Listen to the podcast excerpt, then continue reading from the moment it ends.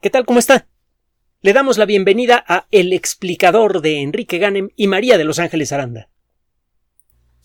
Las vacunas contra COVID-19 han resultado ser muy buenas. Cada una tiene sus características, sus restricciones, pero la realidad es que han probado ser muy eficaces para contener la pandemia a pesar de tratarse de vacunas de versión cero. Si usted ha usado programas de computación, seguramente sabe lo que significa una versión cero. Es la primera versión que se considera apropiada para el usuario, pero que todavía necesita correcciones. La primera versión de un programa de cómputo que ya merece ser eh, vendida a gran escala si se trata de software comercial o distribuida a gran escala para cualquier tipo de software es la versión 1. Bueno, las vacunas que tenemos son versión 0. Sabemos que son apropiadas para uso en seres humanos porque son seguras, son efectivas. Pero sabemos que necesitan todavía ajustes. Es una tecnología muy nueva. Le traemos una noticia otra vez muy buena, pero esta vez no solamente tiene que ver con COVID-19. Mire, ya se está volviendo un poquito aburrido, bueno, no, exactamente aburrido, pero sí reiterativo, hablar de el trabajo que se hace sobre COVID-19. Si bien todavía hay algunos focos de atención, por ejemplo, que algunas eh, la protección que confieren algunas vacunas eh, es menos que perfecta contra algunas variantes. si usted está vacunado y se topa con eh, la variante Delta existe una cierta probabilidad de que quede usted infectado principalmente en forma asintomática. Eh, si bien existen algunos eh, focos de atención todavía, le digo, en la lucha contra COVID-19, es claro que con lo que ya tenemos, si lo administramos bien, acabamos con la pandemia. Y claro, la investigación no se detiene, sigue adelante, no solamente por la importancia de acabar lo más rápido posible con esta situación, para el bien de todos, sino, porque, sino también porque la tecnología que se ha desarrollado tiene un potencial enorme. Y mire, no hay nada más triste que una persona o una tecnología con gran potencial que se queda siempre con ese gran potencial sin realizarlo. Le comento todo esto porque es probable que a lo largo de las siguientes de los siguientes días escuche usted que en el primer audio que ofrecemos todos los días empezamos a pegar de brincos fuera de los límites de COVID-19. Eh, hay muchas noticias relacionadas con la salud, con el bienestar, que eh, vale la pena conocer. Están ocurriendo grandes cambios en nuestro entendimiento del funcionamiento de nuestros cuerpos y de lo que necesitamos hacer para mantenerlo funcionando bien. Así que no, queremos perder la oportunidad de traerle también esas buenas noticias. Vamos a comenzar el día de hoy con comentarios editoriales que acaban de ser publicados en varias revistas importantes. Eh, tomamos, por ejemplo, un comentario editorial en la revista Nature, pero va a encontrar comentarios parecidos en otras revistas de investigación relacionadas con, con la medicina y con COVID-19. Pues bien, la pandemia de COVID-19 sigue vigente, desde luego, como le dije antes, y desde luego hay que dedicar nuestros mejores esfuerzos para acabar con ella, pero existen otros problemas de salud importantes, globales, causados por virus, que podrían ser enfrentados de mejor manera con la tecnología de las vacunas de ARN mensajero. Se acordará usted que con estas vacunas lo que inyecta usted son pequeñas esferitas de algo, por ejemplo, pequeñas esferitas de grasa, que van rellenas de ARN mensajero. El ARN mensajero es una molécula que tiene un eh, eh, las moléculas de ácidos nucleicos, eh, las moléculas que pertenecen a la familia de los ácidos nucleicos, ya lo dije bien, son capaces de guardar información, son como cintas magnéticas moleculares naturales. Esa información es interpretada por la maquinaria molecular de nuestras células para fabricar proteínas. Esa maquinaria se encuentra en una fábrica de proteínas que se llama retículo endoplásmico y los trabajadores moleculares son los ribosomas. Los ribosomas saben leer moléculas de ARN que tengan el formato correcto de información. Es un poco como tener un programa de cómputo que sabe leer archivos de video pero no de audio. O, no, o, que nada más sabe leer archivos de, de video pero no de texto, que son la mayoría. Bueno, la información en el disco duro se ve igual se trate de un archivo de texto o de un archivo de video. Encuentra usted una cadena de, de bytes, una cadena de, de, de, a final de cuentas, si lo ve con más detalle, de bits, de unos y ceros. Los dos archivos se ven como cadenas de unos y ceros. El formato con el que se graba la información determina si un archivo es de video y el otro de audio. El programa eh, de cómputo que sabe leer archivos de video, si lo alimenta usted con un archivo de texto, inmediatamente va a protestar, va a decir no entiendo este archivo. Si el formato es el correcto, la máquina empieza a reproducir un video. Lo mismo sucede a nivel molecular en nuestras células.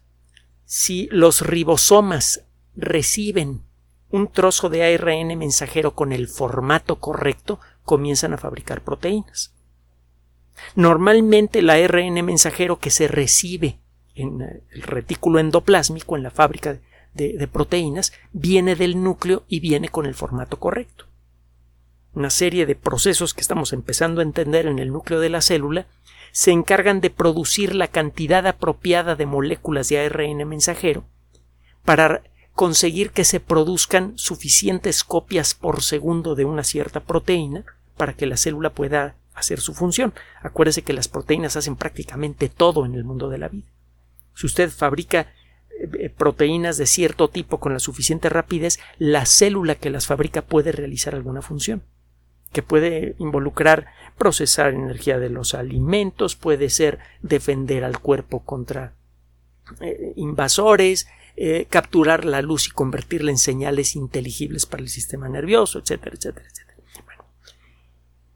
El retículo endoplásmico, además de recibir normalmente ARN mensajero con el formato correcto para fabricar proteínas proveniente del núcleo de la célula, también puede recibir ARN mensajero de un virus, como SARS-CoV-2, que lo que inyecta es una forma de ARN mensajero que es inteligible para los ribosomas. Y lo mismo pasa con las vacunas. Las vacunas de ARN mensajero lo que hacen es inyectar una serie de microesferitas rellenas de ARN mensajero que al chocar contra las células que se encuentran cerca del sitio de la inyección, pues eh, se deshacen en la membrana de la célula, el ARN mensajero entra dentro de la célula, va a parar al retículo endoplásmico y allí los ribosomas comienzan a fabricar la proteína que es el principio de la vacuna, es la proteína que va a, sensibilizar al sistema inmune contra las proteínas de SARS-CoV-2. Lo hemos explicado de muchas otras formas eh, diferentes a lo largo de la pandemia. Bueno, las vacunas de ARN mensajero entonces pueden entrenar a las células que reciben el principio de la vacuna a fabricar la proteína que sea durante un tiempo. El ARN mensajero puede ser leído por muchos ribosomas a la vez. Al cabo de un tiempo el ARN mensajero se va degradando las células que fueron entrenadas para producir la proteína del virus al cabo de un tiempo podrían recuperar la normalidad. Claro está, si están emitiendo mucha proteína rara, eso va a atraer la atención del sistema inmune y cuando el sistema inmune quede entrenado, sensibilizado a esa proteína, que normalmente existe en los virus, acabará por destruir a la célula que lo produce. Usted puede en principio entonces reclutar células de nuestro cuerpo para que fabriquen proteínas que existen en los virus sin fabricar los virus completos. Estas proteínas le hacen creer al sistema inmune que hay una invasión y el sistema inmune reacciona creando defensas contra esa proteína. Como lo hemos dicho en otras ocasiones, las vacunas son simulacros de infección que entrenan al sistema inmune. El virus de la gripe ha resultado ser especialmente difícil de enfrentar, porque en su exterior tiene proteínas que cambian mucho. El virus de la gripe me parece que tiene eh, ocho proteínas, una cosa así, es, es, un virus muy simple. Dos de esas proteínas son especialmente importantes para que el virus pueda hacer su acción. Una de ellas es la hemoaglutinina y la otra es la neuraminidasa. La hemoaglutinina tiene una función similar a la proteína de pico de los coronavirus. Sirve para que el virus se pueda pegar a las células que va a infectar. Solo que en lugar de pegarse al receptor ACE2, a un cierto tipo de proteína que hay en algunas células, la hemaglutinina se puede pegar a otras células diferentes que abundan en el sistema respiratorio, en las células exteriores del sistema respiratorio. La neuraminidasa, la otra proteína importante del virus de la gripe, le permite al virus soltarse fácilmente de la célula que lo construyó. Acuérdese que cuando una célula es infectada por un virus se convierte en una fábrica de virus y eh, los virus de la gripe no se pueden desenmarañar fácilmente de la célula que los ha construido. La neuraminidasa les ayuda a eso. Y le ayuda a la neuraminidasa también a los virus para penetrar en la capa de moco que hay en el sistema respiratorio y eso es lo que le permite al virus llegar a las células que va a infectar. El moco sirve para evitar que los agentes infecciosos lleguen a tocar a las células del sistema inmune. Normalmente funciona bien solo que este virus tiene una forma de deshacer el moco, que es la neuraminidasa, y le permite llegar hasta las células. Bueno, esas dos proteínas se proyectan al exterior del virus de la gripe y son en principio fácilmente detectables por el sistema inmune. El problema es que las vacunas que hay en la actualidad solamente sirven para entrenar al cuerpo contra una o dos variedades de estas proteínas. Y conocemos de, eh, de hemoaglutinina, me parece que como 15 variedades o algo así, de neuraminidasa conocemos como 6 o 7 variedades. Y es por eso que los virus de la gripe muchas veces vienen con una fórmula asociada. Seguramente ha oído hablar de H1N1. Significa este virus tiene la hemoaglutinina tipo 1 y la neuraminidasa tipo 1. Los anticuerpos que protegen contra la hemoaglutinina tipo 1 no protegen contra la hemoaglutinina tipo 2, cuando menos no los generados por las vacunas, las vacunas convencionales. Entonces, usted se pone una vacuna contra H1N1 y si el virus que anda circulando por ahí es H3N1, pues, ¿qué le quiero decir? Se va usted a enfermar. La vacuna probablemente lo va a proteger, pero no de manera perfecta. Y la gripe es un problema de salud muy grave a nivel mundial. Al igual que COVID-19 en términos generales, la gripe normalmente produce una enfermedad ligera. Pero cada año, únicamente en los Estados Unidos, mueren centenares de miles de personas de gripe. Entonces, es una buena idea protegerse contra la gripe. Solo que las vacunas estacionales tienen varios aspectos que las hacen poco atractivas. Tienen un nivel de efectividad de entre el 40 y el 60%. Es decir, que aproximadamente una de cada dos personas que se vacuna se enferma de todas maneras. Y además la protección es de corta duración. ¿Qué es lo que ha pasado con las vacunas de ARN mensajero? Bueno, para comenzar, las vacunas de ARN mensajero comenzaron a dibujarse en el horizonte de la ciencia en 1989. Un grupo de investigación inyectó ARN mensajero directamente en el músculo de, de, algunos animalitos de laboratorio y se encontró que las células absorbían ese ARN mensajero y lo empezaban a leer. Se dieron cuenta los investigadores que el ARN mensajero solito se degrada muy rápido. No es una buena idea tratar de hacer una vacuna con él. Entonces, eh, poco tiempo después, en 1993, se hicieron los primeros ensayos metiendo ARN mensajero en pequeñas bolitas de grasa ultramicroscópicas, se llaman liposomas. Entonces se inyecta esto en ratones con la intención de hacer que muchas células reciban el principio de la vacuna, que muchas células fabriquen alguna proteína que el cuerpo encuentre extraña y que por lo tanto eso genere una protección para el cuerpo contra cualquier cosa que tenga esa proteína. Se intentó hacer en ratones. Y eh, poco a poco se fue mejorando la tecnología desde entonces. Otro día le platicaré de qué son las vacunas autoamplificantes de ARN mensajero. Es, eh, eh, toda una historia la, de las vacunas de ARN mensajero. Y por cierto, algunos de ustedes preguntan que por qué no les ha tocado el premio Nobel. Es muy temprano todavía para tomar esta decisión y también hay otros rollos políticos por allí.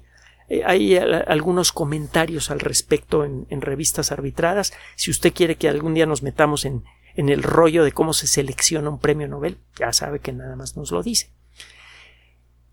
Por allá de la primera década de este siglo, algunas empresas que por cierto están participando en la fabricación de eh, las vacunas contra COVID-19, en particular BioNTech y Moderna, empezaron a trabajar en las vacunas de eh, en, la biotecnología del ARN mensajero.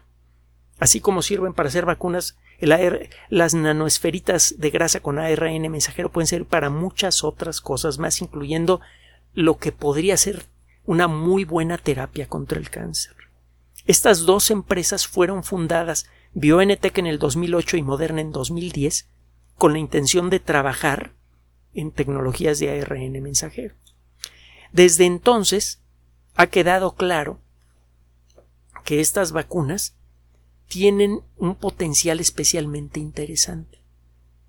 Por ejemplo, se pueden fabricar vacunas contra virus para los cuales no se puede fabricar vacuna con técnica convencional. Las técnicas convencionales de, para crear vacunas no sirven para hacer vacunas efectivas contra la influenza. La única vacuna realmente efectiva contra la rabia es una muy peculiar, que es heredera del trabajo de Pasteur, y no fue sino hasta el 2013 que, comenzaron las primeras pruebas clínicas en humanos de una vacuna contra la rabia con ARN mensajero. Esta sería una gran noticia porque la vacuna contra la rabia necesita de muchas inyecciones y tiene varias limitaciones que la hacen muy efectiva pero muy desagradable. Esto promete cambiar gracias a la tecnología del ARN mensajero.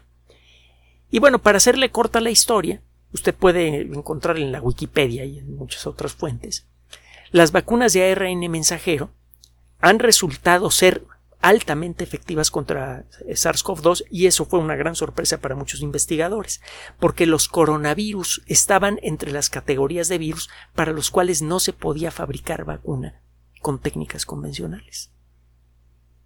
Los coronavirus eh, inducían una respuesta inmune muy débil en la mayoría de los casos. Se lo comentamos al principio de la pandemia, era una de las preocupaciones graves de los investigadores expertos en, virus, que los eh, coronavirus normalmente producen una respuesta inmune muy débil y por eso uno puede enfermar varias veces con coronavirus, con gripitas, con, eh, catarritos, que es lo que normalmente producían los coronavirus en el siglo pasado, en una sola temporada existía la, preocupación de, bueno, yo me recupero de un ataque fuerte de COVID-19 y estoy tan expuesto como estaba antes a un nuevo ataque, qué horror. Resultó no ser cierto.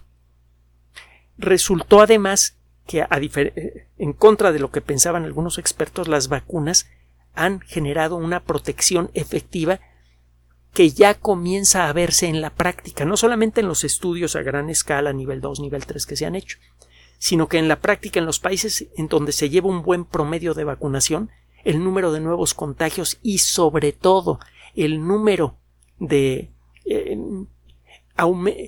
el número de personas internadas en hospitales con COVID-19 intermedio severo está cayendo en picado. Están funcionando y la protección dura más de lo que se llegó a creer y la protección es probable que dure más de lo que creemos, eso lo vamos a averiguar con el tiempo, y sabemos que la podemos mejorar con una dosis de refuerzo que bien podría ser intranasal. Bueno. En... Se ha encontrado que las vacunas de ARN mensajero tienen algunos, algunos detalles. Por ejemplo, cuando usted envuelve el ARN mensajero en bolitas de grasa, esto genera reacciones secundarias con más frecuencia, eh, frecuencia perdón, que a las vacunas clásicas. La vacuna contra la gripe produce eh, las mismas reacciones secundarias generales que puede usted encontrar en, en las vacunas contra COVID-19, es decir, que si dolor en el sitio de la infección, que fiebre, ese tipo de cosas. la frecuencia es baja. La frecuencia en las vacunas contra COVID-19 es más alta que, que, en el caso de las vacunas contra la gripe. la intensidad de las reacciones secundarias cuando se presentan es también mayor. Hay que decirlo que las reacciones secundarias contra las vacunas contra COVID-19 son raras, pero son mucho más raras las reacciones secundarias contra la gripe.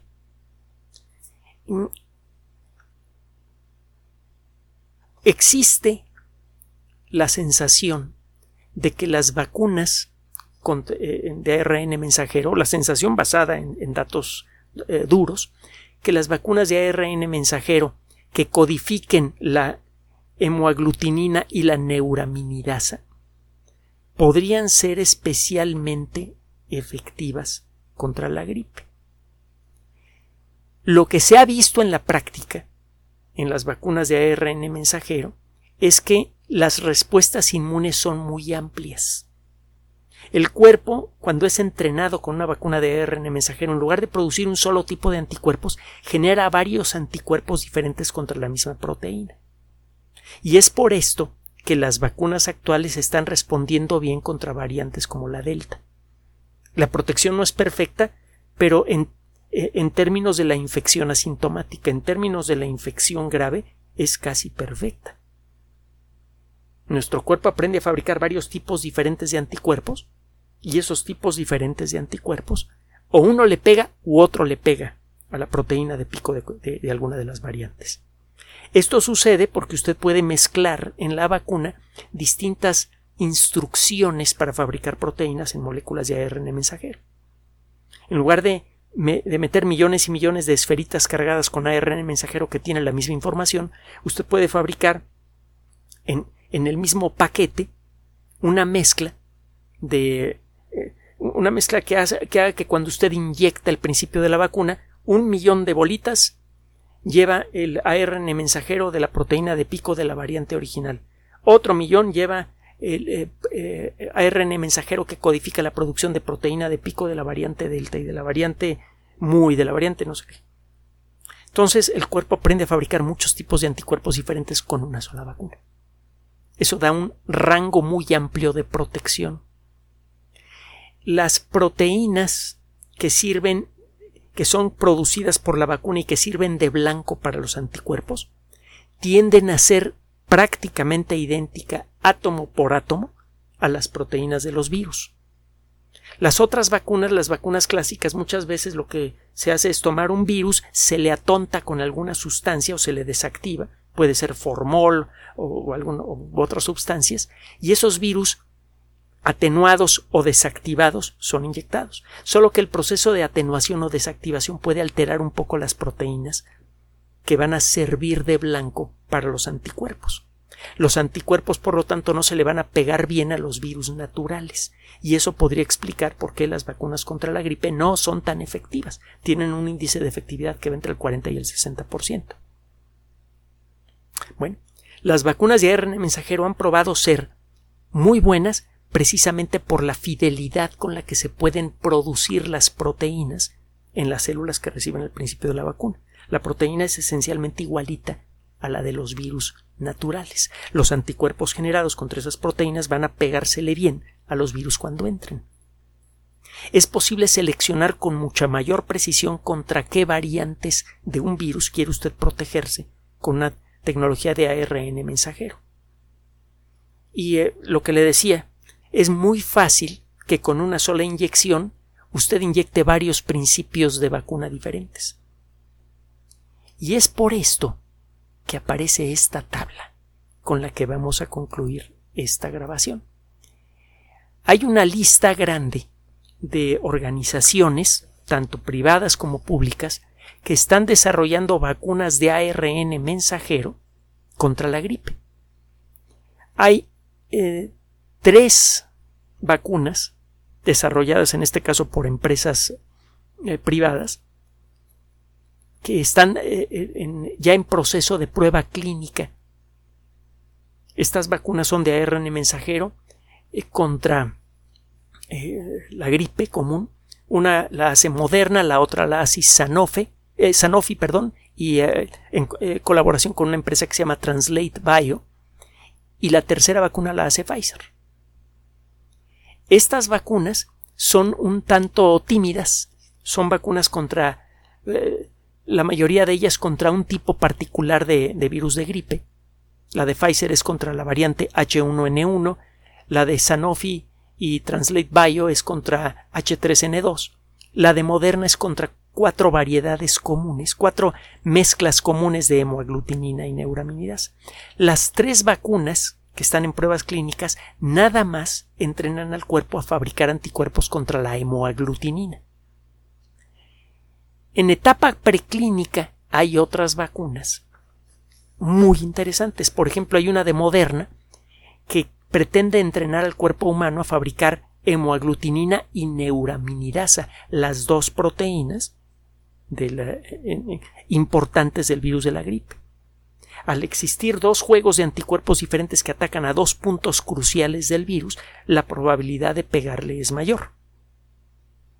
Hay vacunas eh, cuadrivalentes contra cuatro variedades diferentes y hay una que está desarrollando el Instituto Nacional de Enfermedades Infecciosas y Alergias, que es una institución de investigación pública en los Estados Unidos. Es este es emocionante esto que le voy a decir. Es una vacuna universal contra la gripe. ¿Cuántas veces hemos hablado de la posibilidad teórica de desarrollar una vacuna contra la gripe? Bueno, se está volviendo práctica. Ya está en etapa preclínica esta vacuna. En total, en esta lista hay 1, 2, 3, 4, 5, 6, 7, 8, 9, 10 vacunas en etapa preclínica y 3 vacunas en etapa clínica, ya en pruebas iniciales en seres humanos. Dentro de poco podríamos empezar a contar con vacunas más efectivas contra la gripe y en unos pocos años quizá podríamos tener una vacuna universal contra la gripe se acabaría la gripe. Acabarían, podríamos en principio acabar con uno de los problemas de salud más preocupantes del mundo moderno. Vea la película Contagio para que se dé una idea de la preocupación que tienen los expertos con respecto a la gripe. Acuérdese de la, de la gripe de 1918. ¿Se acuerda que Ángeles y yo hemos repetido hasta el cansancio que de esta pandemia vamos a salir empoderados? Este es un buen ejemplo es muy probable que como consecuencia de la investigación acelerada que fue impulsada por COVID-19, acabemos no solamente con mejores vacunas de las que ya tenemos contra esa enfermedad, que ya dijimos que son muy buenas, sino que además vamos a tener dentro de poco quizá vacunas efectivas contra todas las variedades de gripe. Y vaya usted a saber para qué más. Entonces, anímese, en este espacio vamos a seguirle trayendo noticias sabrosas, reales, fundamentadas y muy positivas en la lucha ya no nada más contra COVID-19, sino contra las enfermedades infecciosas y contra las enfermedades en general. Mientras tanto, la recomendación de siempre hágale caso a quien debe hacerle caso, a los expertos, a las autoridades de salud y conserve la calma. Gracias por su atención. Además de nuestro sitio electrónico www.alexplicador.net, por sugerencia suya tenemos abierto un espacio en Patreon el explicador Enrique Ganem y en PayPal el explicador patrocinio por los que gracias a su apoyo sostenemos este espacio. Puede usted descargar gratuitamente estos audios en formato MP3 en Spotify y en iTunes como El Explicador sitio oficial y en SoundCloud como El Explicador y con formato de video en YouTube en El Explicador sitio oficial. Recuerden nuestras redes sociales de siempre, Twitter Enrique-Ganem y en Facebook Enrique Ganem sitio oficial, El Explicador y los grupos que usted ya conoce. Finalmente, El Explicador siempre somos María de Los Ángeles Aranda y Enrique Ganem. Gracias.